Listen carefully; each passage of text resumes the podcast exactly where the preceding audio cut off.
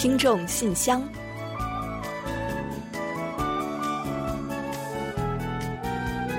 分享最新动态，聆听您的心声。听众朋友们好，我是李璐，欢迎您收听《听众信箱》节目。听众朋友大家好，我是婉玲，非常高兴呢，又时隔一周准时跟大家相会在节目里了。时间呢进入五月末了啊，自疫情发生呢，也过去了小半年的时间了。嗯随着疫情逐步得到控制，想必听友们呢也在逐渐回归日常生活吧。嗯，应该是这样的吧。韩国民众呢，如今也开始进入防疫和日常生活并行的生活防疫阶段了。大部分人呢，哎，我觉得还适应的挺不错的。嗯那我们也是一样哈。自从结束了居家办公，回到职场之后呢，上班时间现在呢还都在全程戴口罩，倒是也感觉习惯了。是啊，另外呢，公司食堂呢还设置了隔板，午餐时间啊，大家也是能比较安心的来用餐的。同事之间呢，更是遵循新的社交礼仪，未免造成困扰。总之呢，平时是该工作正常工作，该防疫呢也一点不含糊，尽量会做到平衡。嗯，没错，学生们呢也是从本周开始陆续返校了，上至政府学校，下至家长和孩子们呢，都把防疫视为是重中之重。所以呢，校园里的学习和防疫并行模式呢，也还算是井然有序。那之前呢也给大家介绍过啊，各种文化设施啊，还有体育比比赛，也都在满足条件的情况下陆续重开了，民众的文化休闲生活也在逐渐的恢复正常。韩国呢，在疫情最严重的时期，也没有封城和强行关闭非常多的这个非公共设施。那如今呢，也是渐进式的开放，所以啊，人们有信心呢，根据已有的防疫经验，继续防控好疫情，让疫情呢再次大面积扩散。嗯，当然了，我们也要在享受日常生活的同时呢，做好自我防护，保护好自己还有他人。那真正让我们的日常呢，早日恢复往日的生机。好了，接下来呢，就让我们一起打开今天的听众信箱，看看啊，都有哪些精彩要跟大家一起分享。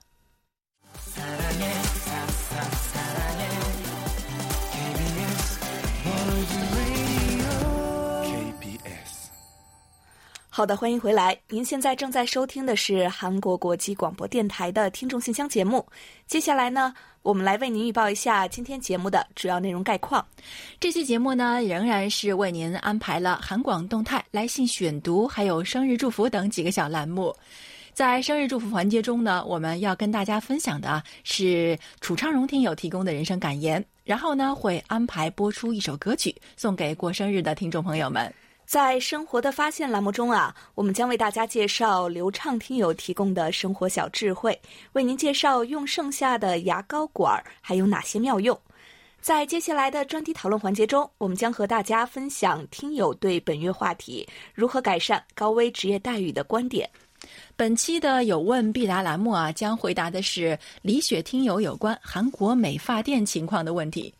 节目最后呢是点歌台栏目，我们将安排播出冯杰听友希望点播的一首韩文歌曲。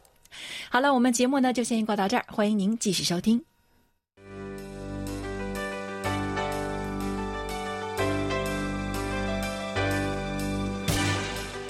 听众朋友，欢迎进入今天节目的第一个环节——韩广动态。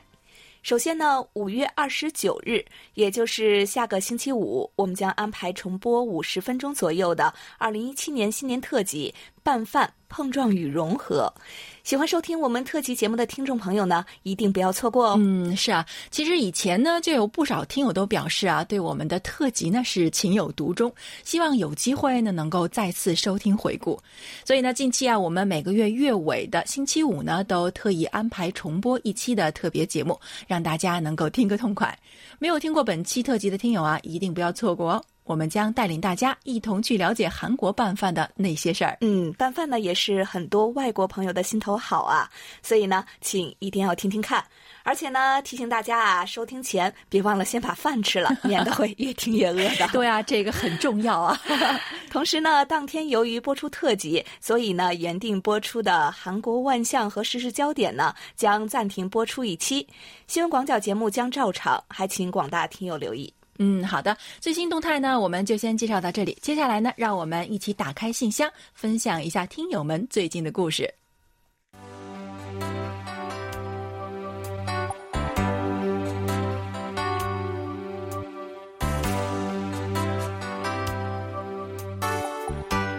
听众朋友，现在是我们的来信选读时间。在这里呢，还是要先提醒准备给我们来信的听众朋友们，请您在来信时呢，注明您的真实姓名、详细通信地址、邮编，还有 ID 编号。以便我们确认您的身份和进行登记联系。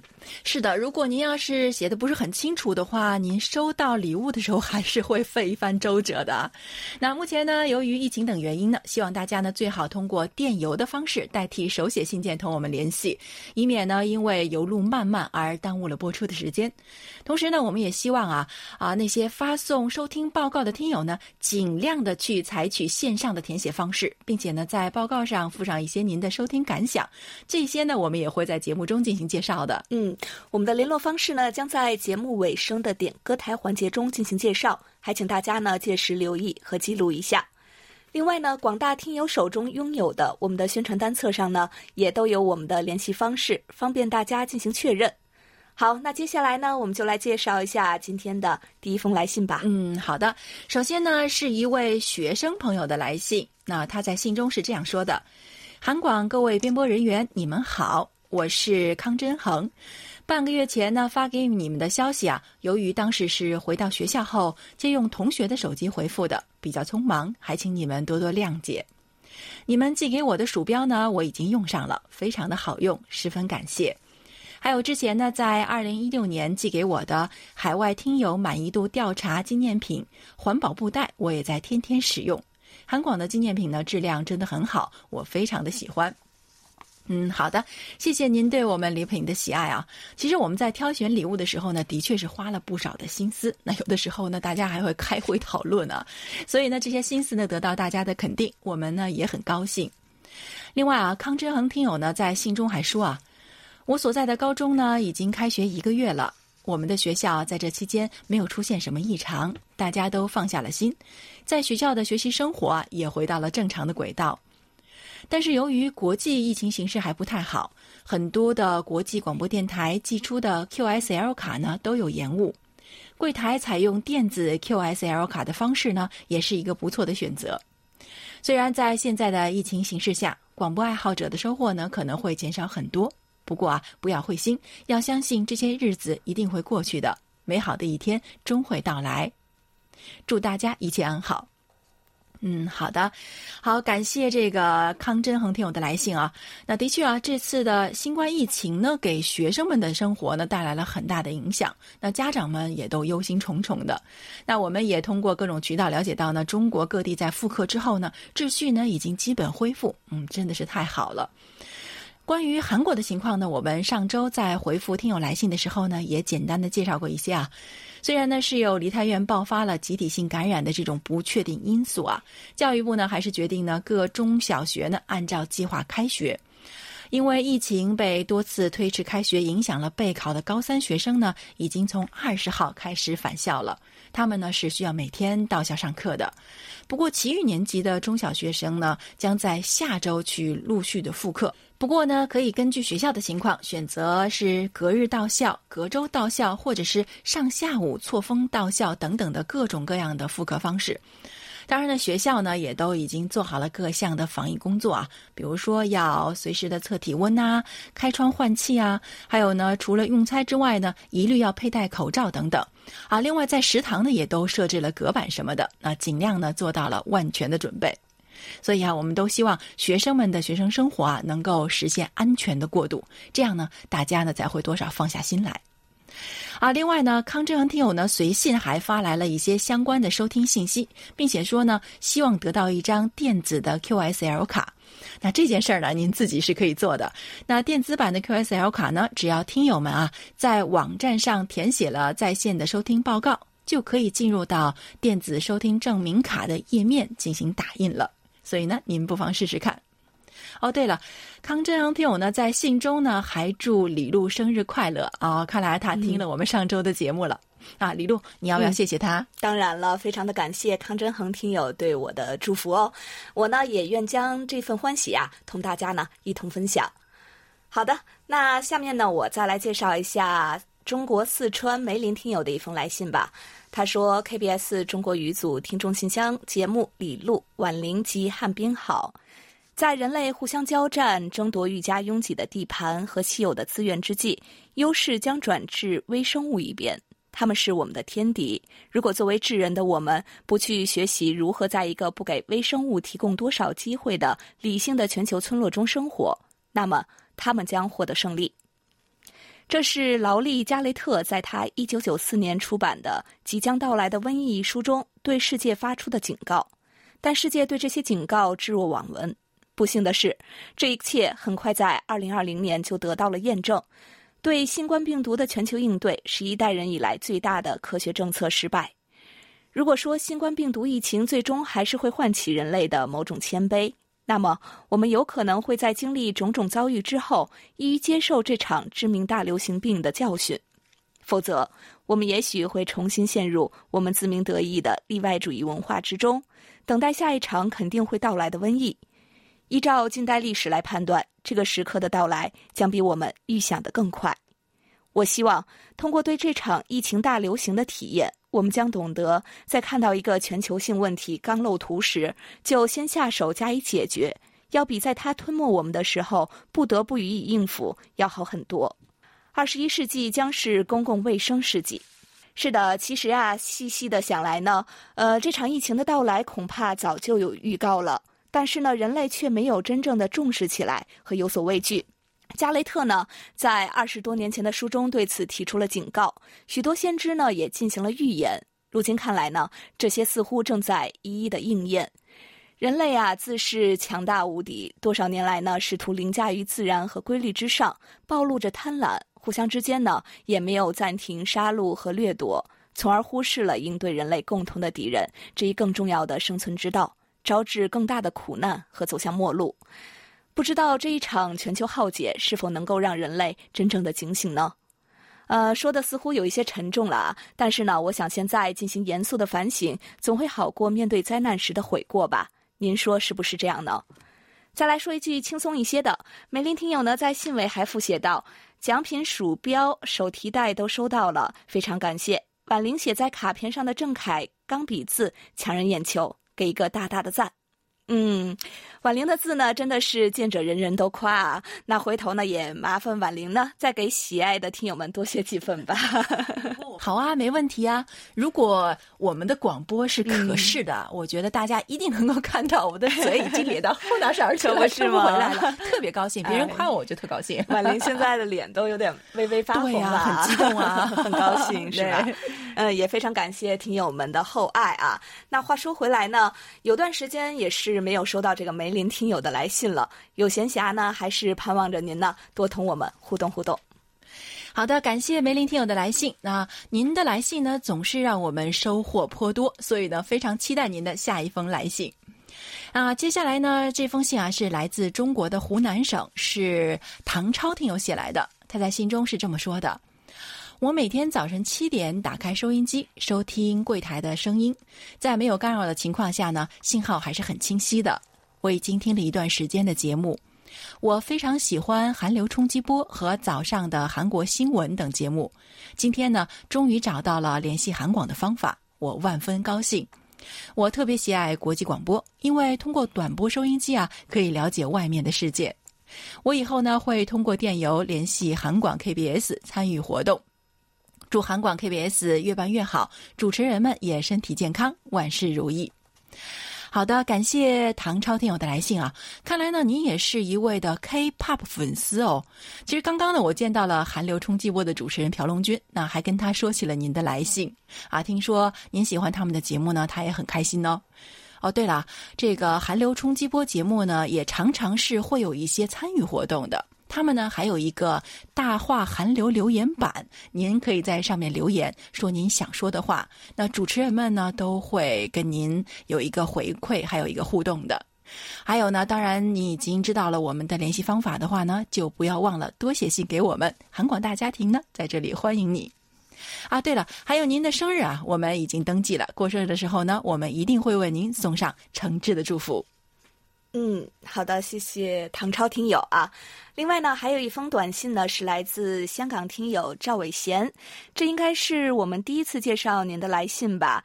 呃，赵伟贤听友呢，在信中说道：“韩国国际广播电台华语节目组，你们好，我是来自香港的听友。最近呢，因为有假期，所以每天都有时间收听柜台的节目，包括韩国新闻、听众信箱等。”得知韩国新型冠状病毒确诊人数增加，十分的担忧。希望韩国能够早日度过艰难的时刻。好的，赵伟贤听友，呃，因为是邮路寄送的关系吧，所以呢，我们收到这封来信的时间呀有一些滞后。想必呢，您也了解到了，韩国目前的疫情呢已经有了明显的好转了，还请您呢不要过于担心我们。不知道香港近期的情况怎么样了呢？呃，之前在新闻中看到说香港疫情有所抬头，还望一切都好。赵伟贤听友呢，接着还在这封短信中说道：“另外，柜台的十九点半到二十点半九七七零千赫的收听状态一般，这是我第一次向柜台写收听报告，希望能够获得 QSL 卡，谢谢。其实呢，我是很喜欢听广播了，我听广播已经十五年了。”听广播有时会用收音机，网络是我听广播使用最多的途径。嗯，看来呢，又是一位低调了很多年的老听友，终于走到了台前哦。您呢，既是一位短波听友，同时呢，也会通过网络来进行收听。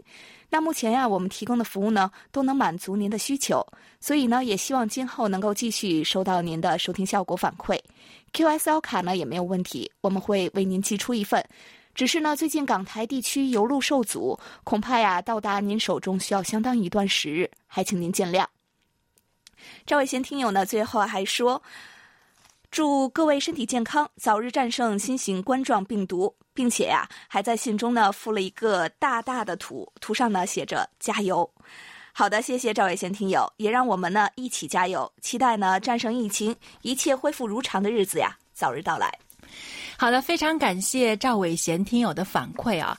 其实最近呢，有不少新听友写信来，还有以前没有反馈过的朋友呢，开始反馈，对吧？是啊，所以我们非常的高兴，非常开心。那一定保持联系哦。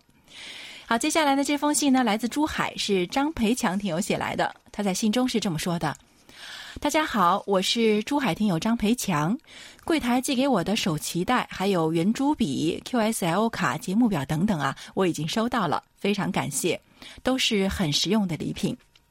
最近啊，我换工作了，听广播的时间比以前多了。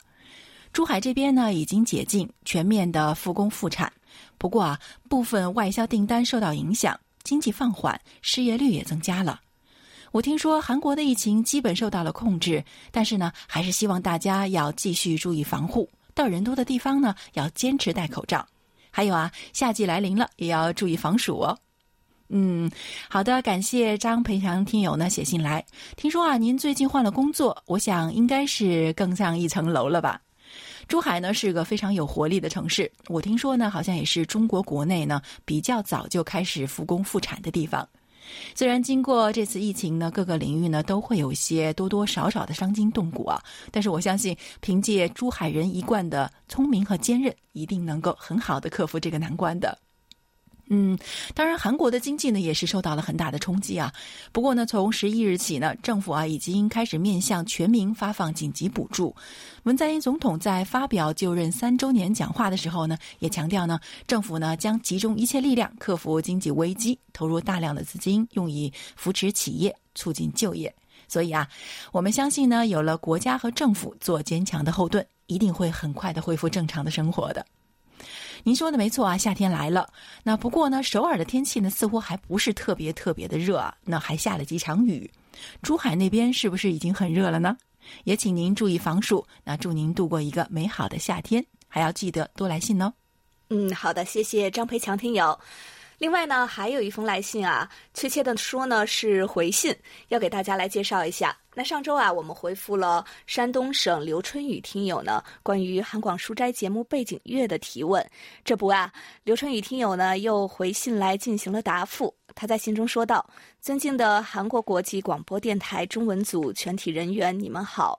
首先要感谢你们热心的回信，不仅告诉了我乐曲的创作者和曲名，而且呢还很有爱心的又一次回信，告知搜索方法，并用韩文标明乐曲的名字。别说啊，用中文名字还真的是搜不到。最后呢，终于在手机音乐商店成功搜索到，并且已经下载聆听乐队的整张专辑。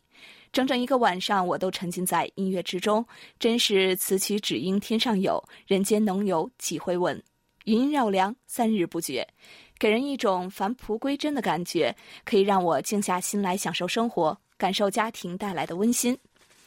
是呀，五月呢是韩国的家庭月嘛，而五月一整个月的韩广书斋邀你一读节目呢，都围绕这个主题给大家介绍韩国的老故事。您问及的这个背景乐呀，正是来自其中的第一个老故事《大豆红豆传》。不过呢，还是您的动作快，已经找到整张专辑来收听了啊。刘川宇听友呢还在信中说，早些年用短波收音机收听韩广的节目，虽然没有给你们写信，但基本上都有时间会收听。这几年可以用手机 APP 随时随地收听韩广的节目了，而且有些节目还可以回听。韩广是我最喜欢听的国际电台，因为韩广的节目涉及面广，内容丰富，编辑精良，文化底蕴深厚。每个节目的主持人声音都各具特色，或洋洋盈耳，或甜蜜动听。我也会一如既往的关注和收听韩广的节目。最后，祝韩广中文组的全体人员健康快乐，辞职敬礼。谢谢刘春雨听友啊。其实呢，我们也猜到了，您呢应该是多年的老听友了，因为感觉啊，您对我们的各个节目呢还是蛮轻车熟路的。有机会的话呢，也想听听您。关于其他节目的一些感想和见解，或者呢有什么疑问和想知道的，也可以像这次一样来和我们随时进行探讨。谢谢您的厚爱，我们呢都随时欢迎。好的，感谢刘春雨听友的回信啊，当然呢也要感谢今天来信分享的几位听友们。最近呢，我们的来信选读栏目也因为大家的积极参与呢，变得更加丰富和充盈了。大家是不是跟我们一样感到很高兴呢？好了，今天呢，由于时间关系呢，我们的来信呢就先介绍到这里。下面呢，我们就准备进入生日祝福单元，为下一周过生日的朋友们送去我们最美好的祝愿。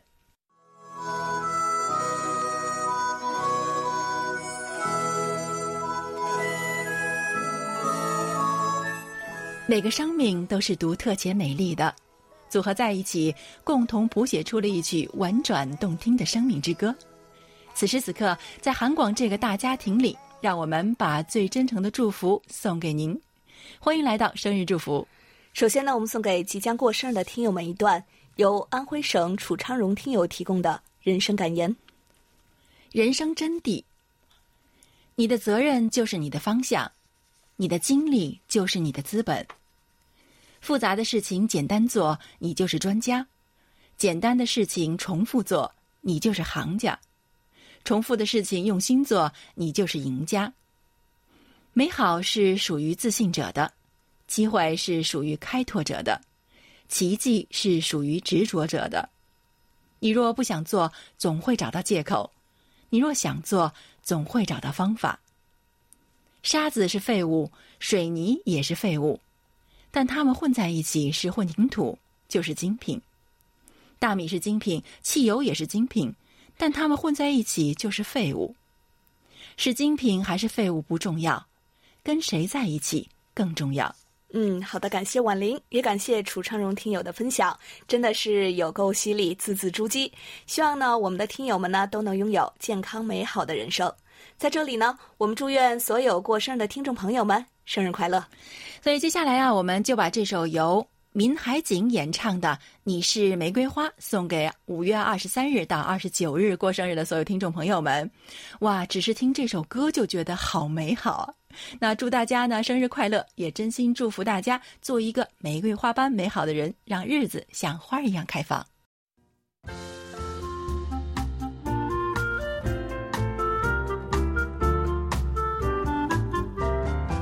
生活中的点滴值得发现。生活中的小精彩无处不在，让我们做您的小助手，带您去了解生活中那些您不熟识的小窍门、小秘诀，给您的日常多一点温馨的提示。欢迎大家进入生活的发现。牙膏啊，作为日常生活的必需品，是我们每天都会用到的东西。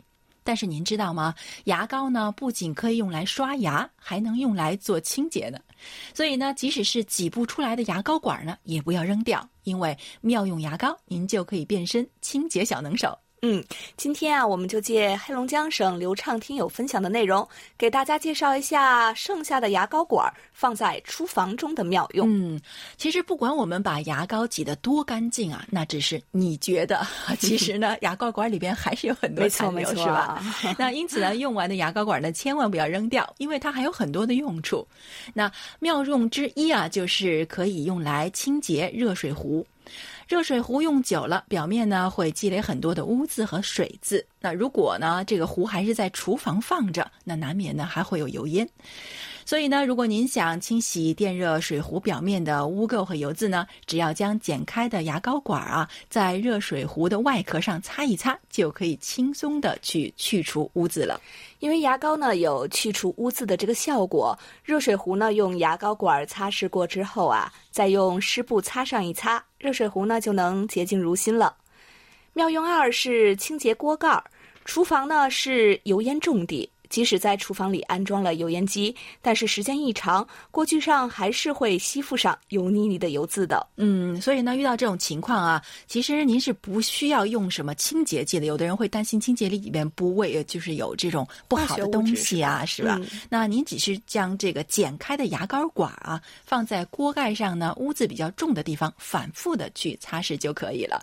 或者呢，是用牙膏管折痕的地方呢，来回去蹭这个锅盖缝隙的污渍，也是可以清洗干净的。嗯，第三个妙用呢是清洗水龙头和洗碗池。不管是洗碗还是洗菜，大家都要用到洗碗池，所以洗碗池可以说是每天脏了洗，洗了脏，经常不擦，污迹还会积得很厚。也可以用牙膏管呢擦拭一遍后再刷洗。嗯，其实，在我们家里边啊，我觉得像卫生间啊，还有洗碗池呢，有一个非常容易被忽视的地方，那就是水龙头。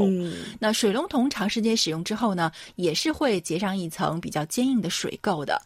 你可以用牙刷呢在上面刷刷，再用抹布呢清洗一遍，就是很干净也很轻松的就可以解决这个问题了。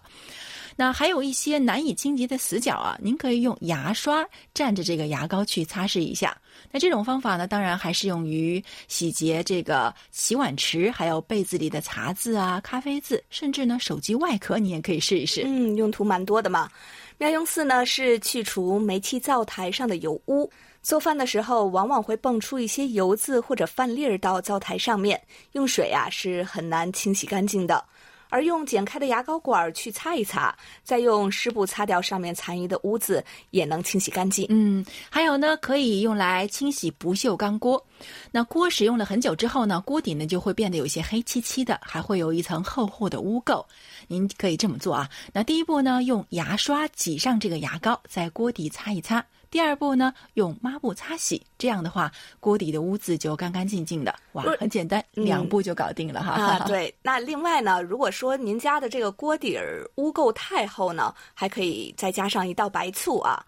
方法呢是碗中倒入白醋，挤牙膏后呢搅拌均匀。第二步呢，取一张面巾纸放入碗中浸湿，然后呢将它平铺在锅底儿上，静置一个小时，再用百洁布刷一下，污渍呢就会被清除掉了。嗯，如果说清洁牙齿呢是牙膏的主要工作，那么清洗灶台啊、水垢这些就是牙膏的兼职了。哇，牙膏还是个斜杠青年啊！听众朋友，剩余牙膏的这些小妙用，您都了解到了吗？那就不妨用起来吧。好了，以上呢就是我们今天在《生活的发现》栏目中为您介绍的内容。在此也感谢流畅听友的精彩分享。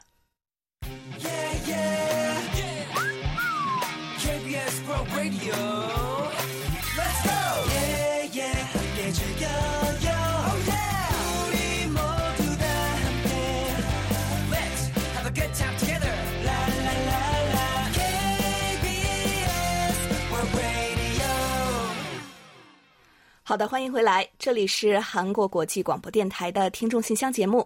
下面呢，我们进入今天的专题讨论环节。在分享听友们发来的看法之前呢，我们还是先来预告一下六月份和七月份的讨论话题内容。六月份的话题是啊，又到了一年的毕业季了，会有很多莘莘学子成为大学的新生，也会有很多毕业生呢成为社会的新人。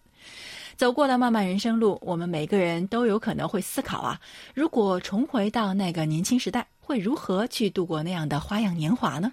作为人生的前辈，您有哪些话想要说给这些后辈们听？又有哪些经验、认知和建议想要同他们分享？亦或者呢，你是准大学生、准职场新人，也可借此机会谈谈自己的憧憬，进行共勉。嗯，七月份的话题呢是任何的事物啊都是有正反两面的，有好的一面，也有不好的一面。所以呢，很多人说啊，新冠疫情也好似一把双刃剑。嗯，我们呢惯常谈了不少呢这场疫情带给大家的负面影响。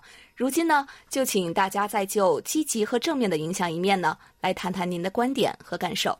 每个月详细的讨论话题内容呢，您可以前往我们的官网，找到听众信箱网页专题讨论板块进行查阅的。欢迎大家呢就各月的话题畅所欲言，并且写成短文章提前发送给我们。啊，在这里呢也要提醒大家啊，如果您希望参加五月话题讨论的话呢，下周啊就是我们本月话题的最后一次讨论时间了。所以啊，请您这两天内呢，尽快将文稿发送至我们的邮箱，以便我们安排播出。幸运的听友们是会有机会获得我们赠送的精美奖品的哦。好，那接下来呢，再来介绍一下本月的话题吧。护士、消防员、警察等等，都是常常需要冒着生命危险守护安全和正义，但相对来说付出和所得不成正比的职业群体。您认为应该如何改善这些高危且富有正义感的职业的不良处境？提高他们的待遇。好的，接下来呢，就让我们一起进入今天的专题讨论。首先要跟大家分享的呢，是中国上海朱坚平听友的观点。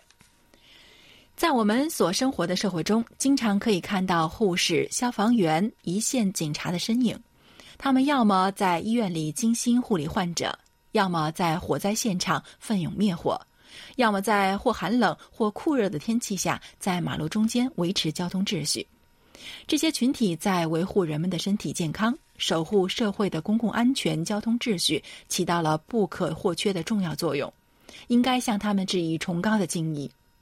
但是，由于固有的社会偏见，在人们的习惯思维中，护士、消防员还有一线警察身份卑微，体现在工作辛苦、收入却低等，以致人们对这些企业呢会避而远之。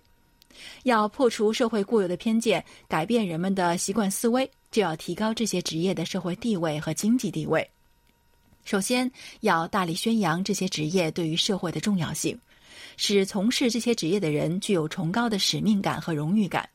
此外，要大幅度提高这些职业的工资收入和福利待遇，合理安排他们的作息制度，保证他们的生活无忧，而且身心健康。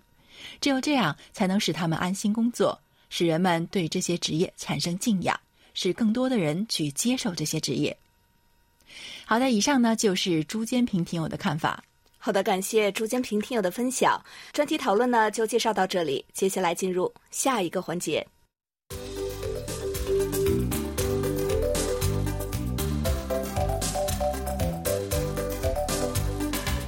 有问必答。今天我们请洪一贤来回答辽宁省李雪听友提出的问题。他的问题是：我想了解一下，在韩国美发店发展怎样，还有口碑顶级的美发店都有哪些？好，接下来就有请一贤来回答李雪听友提出的问题。听众朋友，大家好，我是易贤，今天我来回答李雪听友的提问。韩国人普遍讲究仪容仪表。所以呢，化妆品啦，还有美容美发店等美容产业也很发达，K Beauty 已经成为世人关注的焦点。目前，韩国的美发店在全国共有七万九千多家，比便利店数量还多，大多集中于首尔等大城市。漫步在街头或者是在小区内，都可以很容易发现美发店。随着社会的发展与美容产业的兴起，自上世纪九十年代起，前往法国等海外学习美容美发技术的人开始多了起来。韩国美容产业协会等相关团体定期举办美发竞赛，从业人员经常受邀参加国际博览会等。所以，如今韩国美发师的技术水平相当高，只要搜索一下口碑好的美发店，就可以享受一流的美发服务。有的美发店呢还提供一对一的个人形象定制服务，所以外国朋友来韩国非常喜欢体验韩国的美发服务。去年，韩国企业评价研究所以二十三家美发连锁品牌为对象进行的评比当中，Juno Hair 获得美发连锁品牌评价第一位，其次是 Ryan Hair，Tory Hair 名列第三。Juno Hair 是一家具有三十多年历史的老牌美发店，也是韩国规模最大的美发连锁品牌，年销售额为一千亿韩元。全国共有一百四十八家分店，美发师等员工有两千五百多人，其中呢，两百多人的年薪过亿。Juno Hair 与其他美发连锁品牌不同的是，作为名牌美容企业，所有的美发店由总公司直接运营与管理，这在美发业可是非常罕见的事情。二零零五年，Juno Hair 在国际品牌薇娜评选的世界十大美发品牌中排名第二。二零零七年，还培养出在西班牙举行的国际发型趋势大奖赛中首次获得冠军的韩国美发师等，拥有丰富的获奖经历。二零零七年至二零一三年，连续七年登上了韩国发型趋势大奖赛冠军。二零一六年与二零一八年，在韩国产业品牌指数美发品牌店项目中获得了冠军。另外呢，二零一五年他们在首尔江南成立的美发学院，每年都吸引很多外国学生前来学习韩国的美容美发技术。好，听众朋友，今天给大家介绍到这儿，希望李雪听友满意。我们下次再会。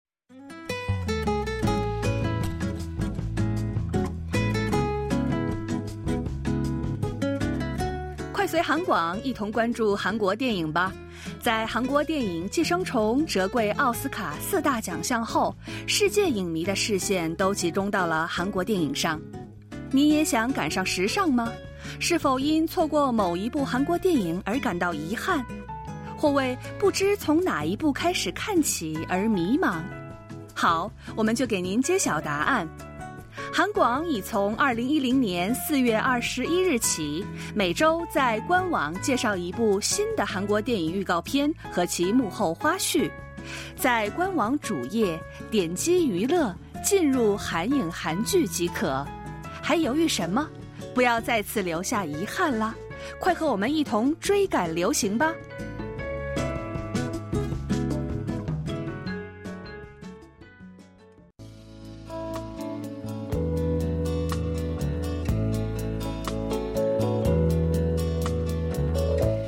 最后是点歌台栏目，天津市的冯杰听友呢来信说，夏天快要到了，这几天天津的温度都在三十多度，哇，这不就是夏天了吗？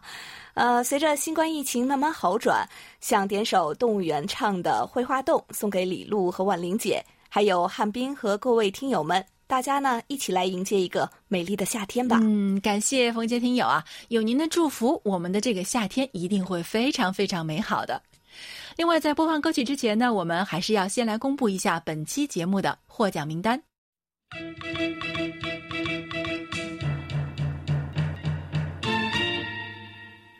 本期幸运奖品呢，我们送给新来信的听友唐超听友。本期热心听众奖品呢，我们要送给分享人生感言的老听友楚长荣。本期的参与奖获奖听众呢，是为我们发送在线收听报告的乔冠宇听友，还有赵伟贤听友。啊，您的收听证明卡呢也会一并寄出，希望您会喜欢。另外呢，还有就是徐坚婷听友。